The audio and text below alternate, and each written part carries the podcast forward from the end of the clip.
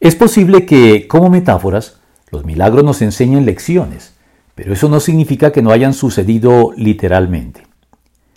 La teología liberal del siglo XIX y primera mitad del siglo XX, embriagada por la erudición académica y temerosa al mismo tiempo, no sin razón, de la superstición y el milagrerismo popular muy cercano al paganismo de representativos sectores de la Iglesia, terminó comprometida en mala hora con el naturalismo científico que niega la posibilidad de los milagros y de lo sobrenatural en general,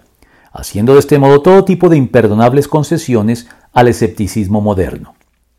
Así pues, esta teología optó por mirar de manera condescendiente la creencia textual en los milagros narrados en la Biblia, que es propia de la abrumadora mayoría de los creyentes en Cristo.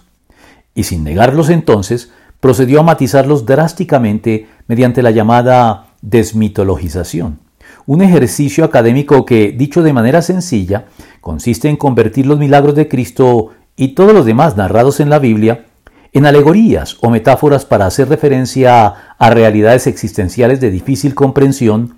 a la manera de las parábolas, afirmando que más allá de este propósito didáctico, en realidad nunca habrían tenido lugar de forma literal.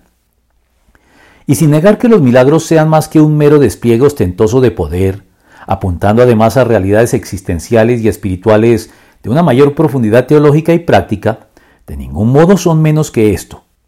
pues Jesús hizo muchas otras señales milagrosas en presencia de sus discípulos, las cuales no están registradas en este libro, pero éstas se han escrito para que ustedes crean que Jesús es el Cristo, el Hijo de Dios, y para que al creer en su nombre tengan vida. Juan 20 del 30 al 31.